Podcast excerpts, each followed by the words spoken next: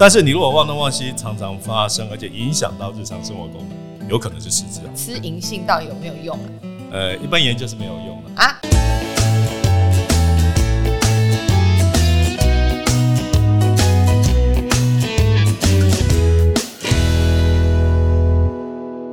欢迎收听达特五四三，我是主持人 C C。哎，相信大家对于扮演漫威英雄的雷神的 Chris Hemsworth 克里斯汉斯沃应该都不陌生哦。那其实呢，克里斯汉斯沃呢，他在去年呢宣布了息影的消息。那原因到底是什么呢？竟然是因为他在自己的 Disney Plus 系列呢 Limited Less 挑战极限这个节目中，说出了自己检测出了自身基因呢，有比别人更高的几率得到阿兹海默症这件事情。哇，让他呢决定哦，要更加的珍惜当下，所以决定呢工作少一点，把时间多留给家人跟身边的至亲好友。那其实真的讲到阿兹海默症呢，可以说是每个人内心哦。最深沉的恐惧啊，特别是像我们这种头脑好的人啊，对不对？医生，我们就觉得很多病嘛，哎，就可以吃药治疗啊，手术医治啊。但是阿兹海默是不是到现在依旧束手无策呢？那到底关于阿兹海默症有什么资讯，我们应该要知道？或是这个病症，它最近会不会已经有什么新的治疗，或是改善它的可能性呢？哦，所以我们今天呢，真的非常荣幸，请到了医生来和我们聊聊。先让我们掌声欢迎彰化秀传医院神经内科邱百仪医生。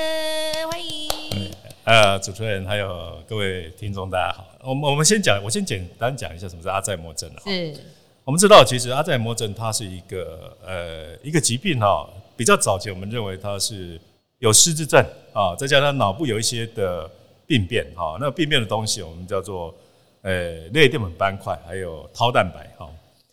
你有这三个加在一起，我们叫它叫做阿兹海默症啊。你说失智加刚刚讲的这对那两个蛋白哦，所以失智症不等于阿兹海默症啊？没有没有，失智症是一个大伞了哈。那下面有很多很多不同的疾病，你知道任何的疾病造成你认知功能的比以前退化。哦。哦，任何的疾病都可以哈。哦。啊，我们就会说它到达你有严重到日常生活功能受到影响，就叫做失智症。哦 OK OK，那阿兹海默症是失智症里面最常见的一个哈。哦，那大概占了一半左右了哈。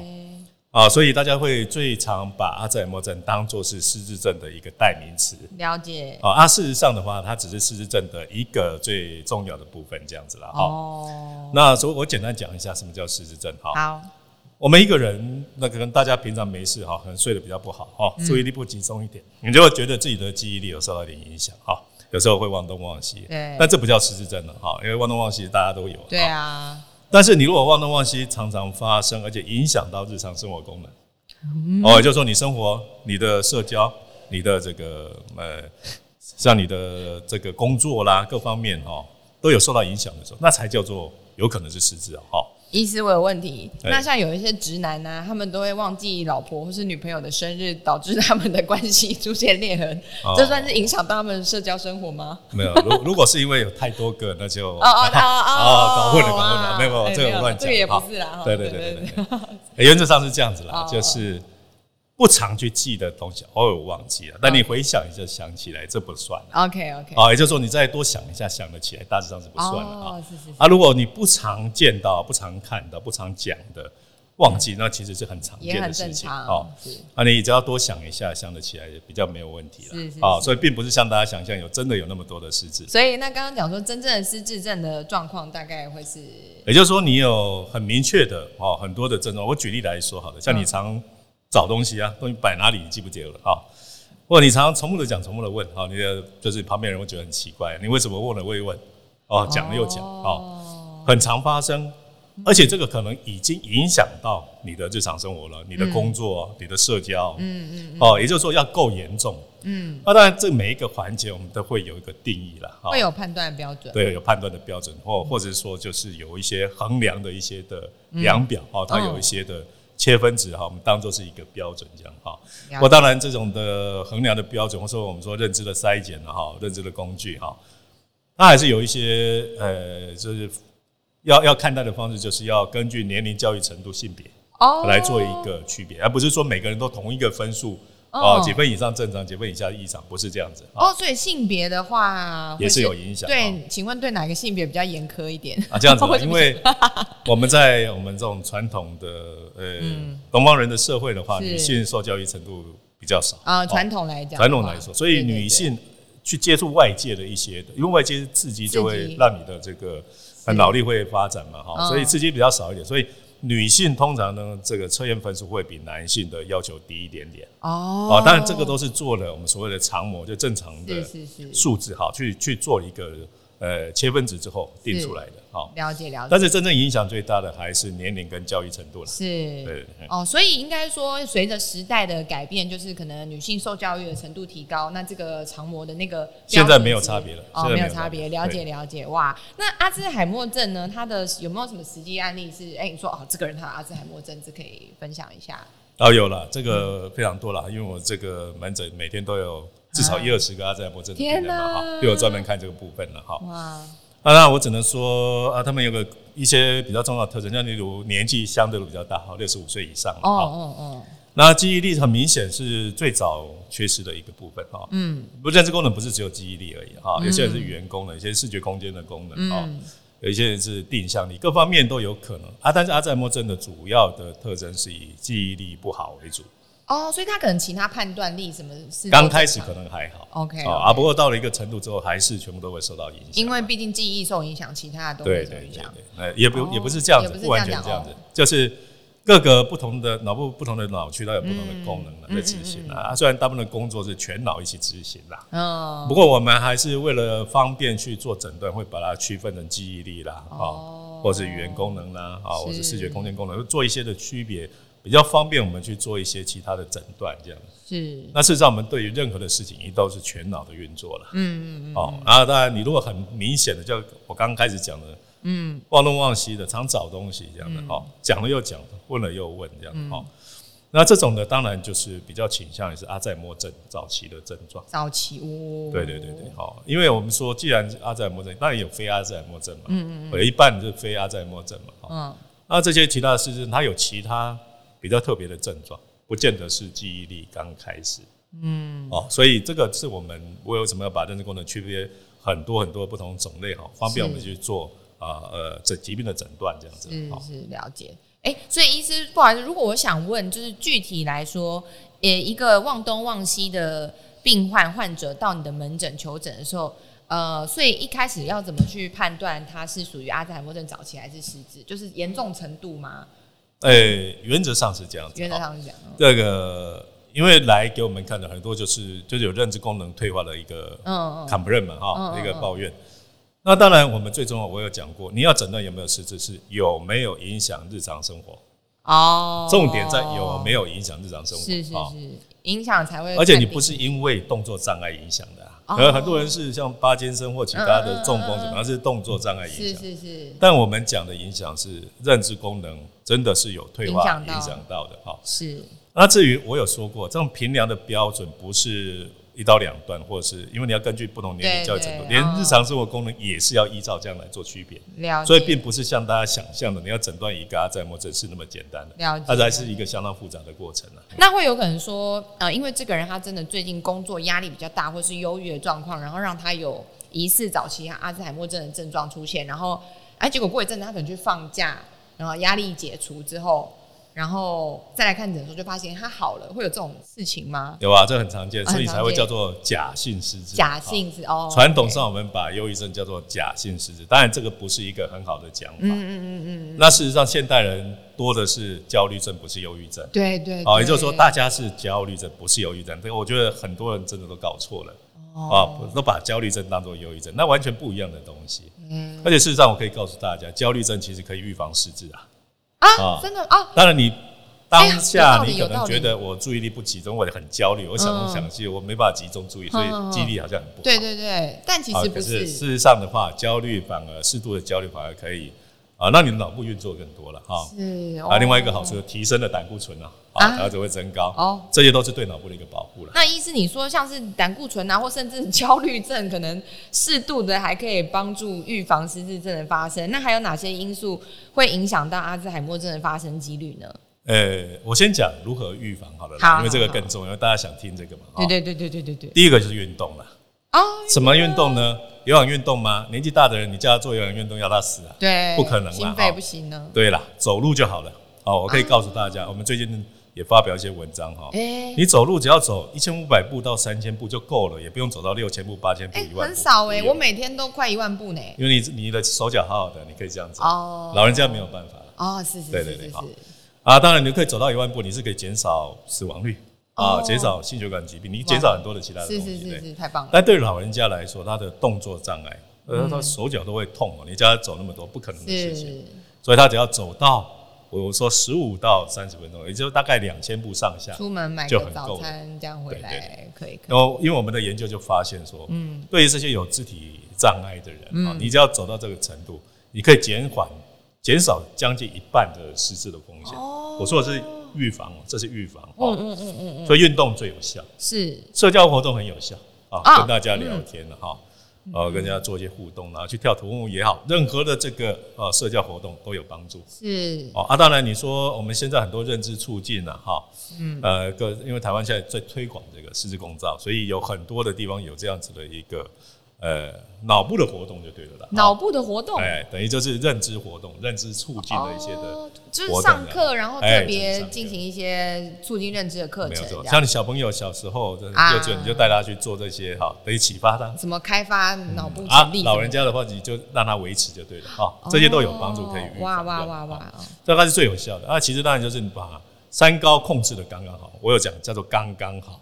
哎哦，大家绝对不要越低越好，什么都越低越好哦，哎越低越好就死得越快了啊。啊简单来讲就这样，这刚刚好，好不好？不管血压、血糖、血脂都是刚刚好就好，这样。哦，所以其实身体状况也是会影响脑部这边的的三。高是因为我们这些老人家哈嘿，几乎都快要百分之百的人都至少有其中一项。对对对，所以你就是我们在控制这个东西的时候，这个是每天都要面对的问题嘛。是它一定会有三高的药物嘛，所以你怎么去把它三高处理好，这是预防我们失智最好的一个方式，因为那个是最直接的，而且是每天每个人都做得到的事情。你要叫他每天去运动，可能不不见得那么容易；啊，是是是。去户外活动不见得那么容易啊；啊，去上课也不是那么容易。可是他每天都要吃药，嗯啊，啊每天吃药的话，你就把他药物调整好，就可以预防。是，而且他如果真的健康照顾好的话，他也比较愿意出门活动，因为没有健康才会才可以再进一步预防这个阿兹海默症。所以，像我以前听说，呃，老人家退休之后不要整天窝在家里，应该要出门跟好朋友聚聚，还要打麻将。所以打麻将、玩游戏这些事情是真的可以预防。可以，但是要注意的一点就是，你哎打麻将不要一坐就五个小时、八个小时这样啊，啊，那你就会中风了。中风的风险，就是顾到了脑部，但是哦，没有没有没有，其其实你坐那么久的话，脑部不会顾到，绝对不会顾到。哦。是，你怎么可能会各方面都不好啦？哦，我说你短暂的玩个半个小时哈，二十分钟那可以了哈。是是是，你只要超过一个小时以上的，其实都是一个负担的，啊，它不是一个保护，是一个负担的。了解了解。哎、那意思我想问，就是对于呃我们年轻人来说，我们当然就觉得啊，年轻的时候我们就努力工作啊，多学新东西啊，活化脑部啊，哦，然后这样大脑的那个智力发展可能就会比较好。可是对老人家来说，他到底要持续这个活用大脑的行为，还是他要让大脑休息才是比较好的？就是比如说，我妈妈她就是早上起来会玩股票，嗯然后就一直研究盯得很紧。那这件事情对他来说到底是好还是不好当然是好的啊？啊。是好的，对对对，不会说什么用脑过度没有什么用脑过度哦，不你再怎么用，你都不会超过百分之二十的脑区在使用嘛。哦，所以不用再怎么用都不不够，哎尽量用就对了，尽量用哦，太好了，好好好，叫他那个尽量学东西这样子。对对对。哎，那医生，我们我也好奇一件事，就是有什么样的测试或检查，或是呃刚刚说的一些呃影响生活这些前兆嘛，对不对？那有什么测试或检查可以让我们尽早发现这个状况，就是阿兹海默症的早期症状，就实际的检测。呃，其实最好的检测就是你身边的人哈，哦。仔细的去观察他最近有没有一些，我刚我刚刚讲嘛，很奇，怪的行为。忘东忘西嘛，哦，找东西嘛，然后重复的讲，重复的问，嗯，这个就是一个最大的特征嘛，哈，是。记忆力不好最大的特征了哈。当然，有些人在这个记忆力不好之前，可能有一些情绪行为问题，那你要观察他是不是最近好像情绪控管比较不好，比较容易发脾气啊、哦，小事情他就会变成把它变得很大这样子哈，感觉冲动控制不是那么好哎，那那个我们看到节目电影说开始会怀疑人家偷自己钱，那个是不是已经很后期重度了？哎，那个就是他的冲动控制不好。哦，OK，为什么会这样讲呢？很简单，我们总是看到，不管看电视、看电影、看故事什么的，对，你是心里就有一怀疑嘛，对不对？对。或者你看到你周边的人发生什么事情，有一些怀疑，那你会不会讲出来？不会，因为我控制好了。对，你可以控制好嘛，对不对？哦。但是问题就是，你开始退化的时候，你控制能力就下降，这个才是真正失智最早的症状。哦。冲动控制开始产生异常，是。你就把它讲出来了，你把怀疑讲出来，你就叫做妄想。这样懂这个意思吗？哦。你把情绪表达出来，他就说你躁动嘛，对不对？哦。说你有一些躁郁什么的，其实不是，你就是没有办法去控制自己的冲动。讲出来而已啦。哎，那这样有遇过那种他可能真的本性很单纯，也不会怀疑别人的阿兹海默症病人，所以他就没有什么控制的问题吗？不是，他还是不好控制，只是他不好控制，但是他本来就没那个想法。对，所以他也不会去讲那个，他也不会怀疑人家什么。所以每个人的个性不一样，他表达表现出来的真的。那就是这样的人是不是反而危险？因为他不容易被人家观察出来啊，对不对？呃，会不会？也不见得啊，也不见得哦。这样子的哈。嗯。呃，我会一直强调说，你这个冲动控制变差，这是最早的一个步骤。其实它也是应该失智整体最重要的一个步骤了。啊，呃，那其实你对于那种本来就很忧郁的人，嗯，他不就不太会表现出那种很亢亢奋或什么的，对，因为他本来就是非常的低落，对对对。那等他要失智的时候，他会更低落、更忧郁，哦，所以他会更，你看他更落寞，更不想出去，更他表现更。我们所谓的消极的一些做法啊，那这样讲的话，就是如果是忧郁症朋友，你今天发现他突然变得更严重，有可能是失智症。对，所以就是失智症的。天哪！因为他认知可能还没有退化到一个程度，也就是说记忆力还能掌控，但是情绪没办法掌控，因为他个性这个样子，那你会看到他更忧郁嘛？哈，那本来就焦虑的个性，那他更能控制自己的焦虑，他就表现出来就更亢奋啊，更不睡觉哈，是，然后更烦躁什么，然后就会被诊断成躁郁症。啊，事实上不是，他还是焦虑。只是他的个性，他平常能控制的时候，他不会表达出来；是不能控制的时候，开始退化就会不能控制，他就会把这些表现出来。所以，不同的个性的人，你会看到他早期症状是不一样。这牵涉到还是原始的个性。了解。所以，退化一个最大的特征就是，呃，除非你是脑脑伤了、中风了哈，对，呃，脑炎了那种原因很清楚的、很清楚的，对，外力造成的，嗯，要不然你一退化就是回归你原始的个性。哦。那回归原始的个性，另外一个就回归小孩，你原始的小孩子的个性，嗯，对，你会回归到那个程度啊，嗯，而且你越退，他你就会回归到越小的小孩的状况，哦，所以当你把一个老人家退化的老人家当做一个小孩来照顾的时候，你的很多的问题都迎刃而解，因为你就不会觉得说他故意找我麻烦，是你把他当做他就是又变成一个小孩了。嗯，你就知道他根本小孩就不会控制自己情绪，就是对啊，小朋友也是这样。对啊，你看有几个小孩能够控制自己情绪？没有嘛，对，他就跟小孩一样而已。那你就很多你本来对他的误解就会消失了，嗯，那他就变得比较好照顾了。对，你照顾他很好，你不是吉普赛人，他就不会对你。吉普赛人是什么意思？医师请解释。好，你请用台语来想啊。说我台语快我台语不好，快点，什么意思？这个哦，不适合在哦，不是对哦，OK，很多人听得懂了哦，OK OK，好，听众朋友听得懂就好。对对对，这个是互互动啊，是你给到一个好的脸色，他就会给你好的回馈。嗯，他即使不记得你是谁，你是他儿子，你是他媳妇，你是他什么人，不记得，嗯，他看到这张笑脸，他就会很高兴，他就会让你照顾。哦，所以心态的转变，因为你只要知道他是退化，他退化成一个小孩。你就不会什么都要求他跟一个很好的、很正常的成年人做一样的事情，因为他做不到嘛。嗯嗯嗯，他做不到，你就气得要死。嗯，哦，你就以为他故意找你茬。嗯，那你的态度一定很差嘛，对不对？嗯，你态度很差，他看你这个，我刚刚讲吉普赛脸，他绝对一样也是态度很差。是，所以你只要转变，你是一个笑脸，他就跟你很和善的让你照顾，是。一件事情都呃迎刃而解了。是，哎，医生，既然你都直接聊到我们那个怎么照顾失智症患者，那其实现在长照问题也是未来大家要面对的，因为现在那个照护比例的关系，以后大家就是照顾了呃失智症患者或是老人家的这个负担又会更重一些。那除了刚刚讲到说，哎，就把老人家当成小朋友一样来对待，心境上我们就不会觉得那么痛苦之外，还有什么其他方法可以在？呃协助失智者照顾这一块，我们可以做得更好吗？好，我我想这就一并的来讲哈。嗯第一个当然就是你要协助他预防他退化，刚讲的那个三动一一定不能少了哈。嗯嗯嗯，包括你动身体、动脑筋呢跟人家互动，这个一定不能少。哦，刚刚讲就是你原来的三高的控制一定不能少嘛。啊，这个这个最重要之一了哈。啊，营养很重要啊，你让他该。因为很多人的营养都啊啊，不可以吃这个，不可以吃那个，怕哎，对啊，怕怎么样三高所以就会避啊，对啊哦，那是非常错误的事情。啊那老人家只会缺不会多啦。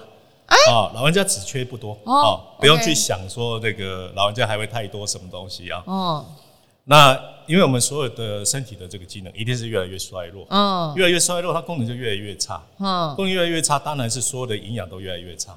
哦，他愿意吃，你就要给他偷笑了，你给他拜了，所以你还叫他不能可以吃什么，不可以吃那个，啊，绝对是错误的。但是高盐、高油、高这他吃不下去了，哦，你以为他吃得下去？哦，他绝对吃不下去。哦，对，好，所以没有什么。当然，你讲可以这样讲，嗯可是你会不会这样做？我我我叫你吃高糖、高盐、高油，你自己也不会这样做嘛。哦所以这个是不合逻辑的事情啦，哦不用去想，它不会发生的。吃就要开心，有正常的吃什么都吃就好了。哦，对，就是哦你你不用刻意去给他限制啊，不能吃糖，不能吃盐，不能吃油什么，是是是，那他就什么都没有，这退化一定最快哦。当然，我讲这个就是一般的照顾的是部分，但是还有很多很重要的部分就是治疗。哦，我们现在谈提到治疗，嗯治哦疗对。药物你当然要给他嘛，对不对？对，它药物的适度的控制，除了我们刚刚讲三高的那个控制之外，嗯。好、那我们等一下还可以另外再谈。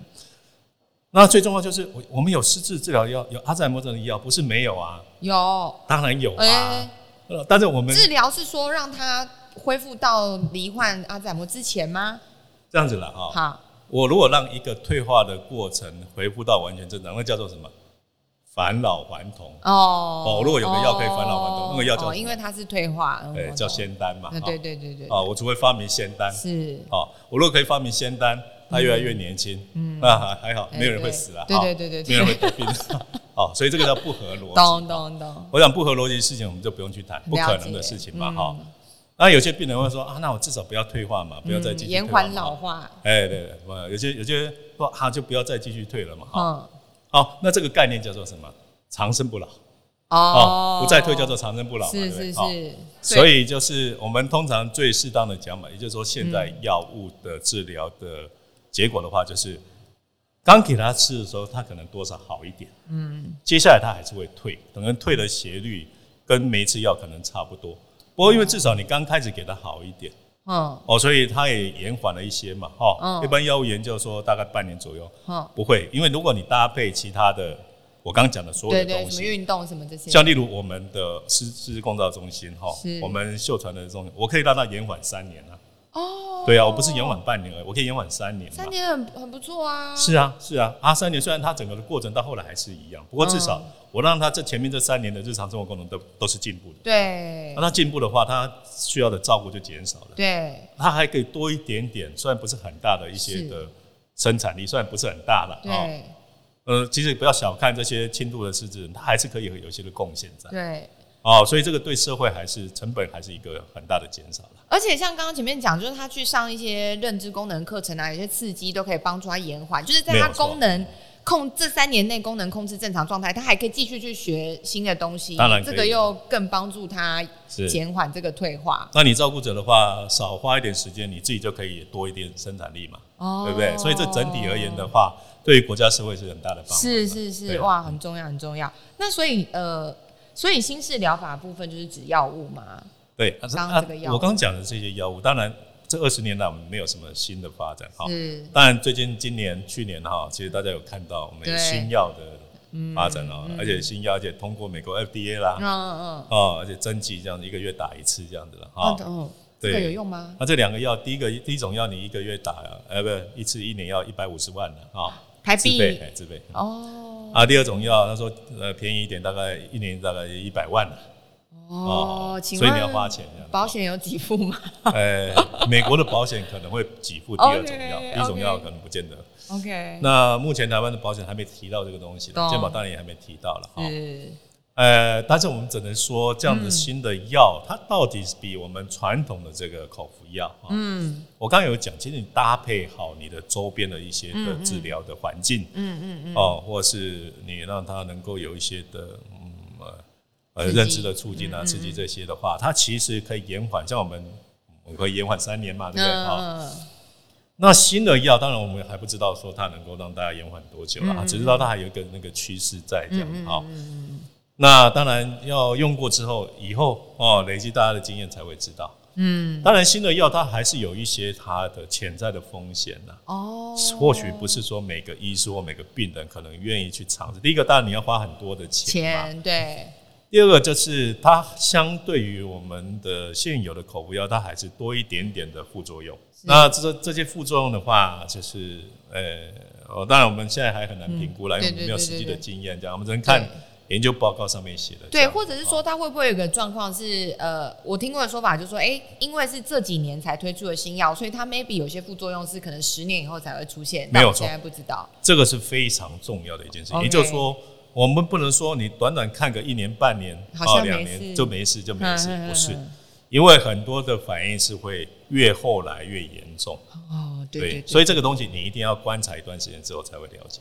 那意思这样，你知道我刚刚听到你说啊，一年可能要花个一百一一百五十万呢，我就在想说，那万一我现在三十几岁，我得了阿兹海默症，我就要开始打那个药的话，我不就倾家荡产吗？所以我不会不会，因为你顶多也是打个五年十年，你就可以上天堂。我就拜拜哦啊，是这样子哦，还蛮也就是说，它基本上它不会延长你多少寿命。哦天哪！对对对，它只是说就是让你的日常生活功能可能就退的慢一点点这样子。哦，还可以有能力做想做的事情，还有记忆。呃，有能力做想做的事情还是很困难的。不过就是至少就是比你没有打的可能就是延缓，但是我说因为这个药物的时间只有一年半了，对对对，所以你知知道到一年半的时候啊，它确实是有分开来的。OK，但是在更后面是怎么样，我们其实现在还不知道。对对对，哎对，但意思我就是想到说，那万一我真的，因为我们想到失智症或是阿兹海默，都通常都觉直觉是老人家才会得，但现在是不是近几年也有很多什么早发性失智这种状况？那就是像我现在虽然在这里跟你侃侃而谈，会不会下一个？得到失智症就是我，就是现在很多这种病患吗？越来越多，但是也没像你想象那么恐怖了。哦哦哦哦。那当然，之前是因为大家误诊啊，对年轻型的失智的话比较看不出来，以为他是精神病哦，所以这些的病人他们都去当做精神病治疗了啦。啊，但是问题就是他是失智，你给他精神病治疗，像给他抗精神药物的话，他当然认知退化更快嘛。他的动作退化也更快嘛哦哦，所以当然就是你如果是错误的治疗，一定是会加速它的恶化。哎，对耶，因为因为治疗精神病患的药物通常是就是让他们比如说比较安静，或是嗯没有错，就是反而就减少他们的活动力。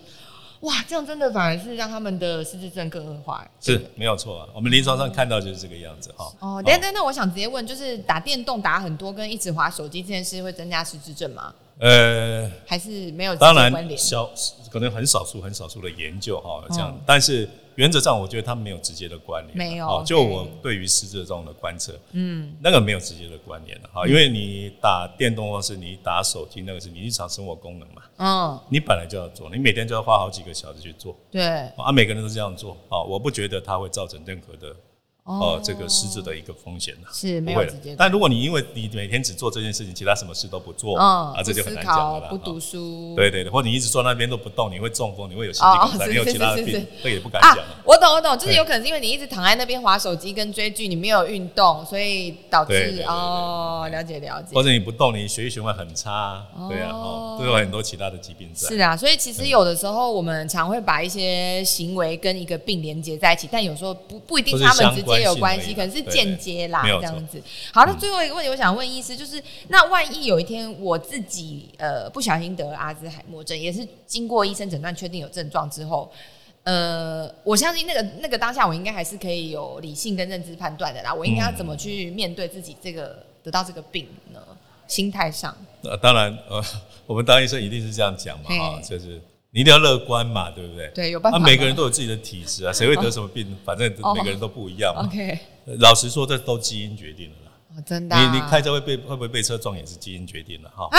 是，所以你不要去任何的东西。第一个很重要，就不要去违反大自然。你不要做违反大自然的事情。好，那你不做违反大自然的事情，但是但是你要看得开，要看得开，你要很乐观，讲是讲，做很难做。哎，对啊，不要大家都那么乐观这样的。对你有哪个病患是你这样跟他讲，他就说嗯好，然后就每天来回诊说。没有吧？他们通通常都不言不语，然后就对啊，什么都不回答这样子。不过，但是我们至少啦，我想我们针对自己啦，哦，要有这个心态嘛。嗯，对啊，你怎么知道？我不要说失智了，你哪一天心肌梗塞了，对不对？就走，心肌梗塞可能马上就走了，对啊，你可能中风，对不对？一边手手脚就不会动了。是，谁知道天有不测风云是，那如果你都什么都在那边担心这个担心那个，越担心你越容易中风了，嗯，越容易这个，越容易得病啦。简单来讲就是这样，你越乐观越不会得病啦。啊，是是是，好心情是真的会让自己比较健康，没有错，没有错。是，而且好心情会让你也比较想要出门去活动，没有错。哦，相对间接的又让你更健康，这样子。对。哎，那我忘记问一个问题了，吃银杏到底有没有用啊？呃，一般研究是没有用的啊。啊，我被骗了，我们吃不是银杏都出了一堆保健食品，哎，卖的这一堆人在买，哎。我我我现在这样讲，不知道会不会被被封杀或真的吗？那不原则上是这样子啦。保健食品啊，我我大概我都跟病人讲讲，那种做研究没有效的药就叫做保健食品。哦，因为它没有效，它不能卖嘛，它不能卖当药品卖，它只能当保养它。不是哎，可以保养啊？这讲保养可以吗？可以，可以，可以，因为它没有效，所以就只能保养，不能治疗嘛，只能保养。啊，是这样。没有效的定义是没有显著的。对，你在做研究的时候，它根本没有得到显著的效果啊，那它它就会变成它就一个样子。所以，那例如很多人说我要降胆固醇，要怎么吃红曲啦，吃纳豆，吃了一大堆东西。有啊，什么？对对对对，有吗？他最近也有研究告诉你，哎。就是没有没有一个有效嘛，简单来讲就是这样。真的假的？对对。核桃肽嘞？啊，反正反正就是，我就跟你说，我吃了一堆。名称叫做营养食品，就表示我是没有效的药，所以我只能当营养食品。我是觉得针对实质哈，最重要的还是在照顾。照顾。因为我我看失智病人二十几年来，我觉得最大的经验就是，其实互动不好了，照顾者跟被照顾者之间的互动不好。对对对。互动不好的照顾品质非常非常的差。对，那我刚刚有讲到了，就是互动要好，就变成你心一定要改变。你去改变，绝对不是被照顾者，他失智，他不会去改变他自己，他没办法，他有能力改变，他就不叫失智。对啊，你要有这个心态，所以能够改变只有照顾者。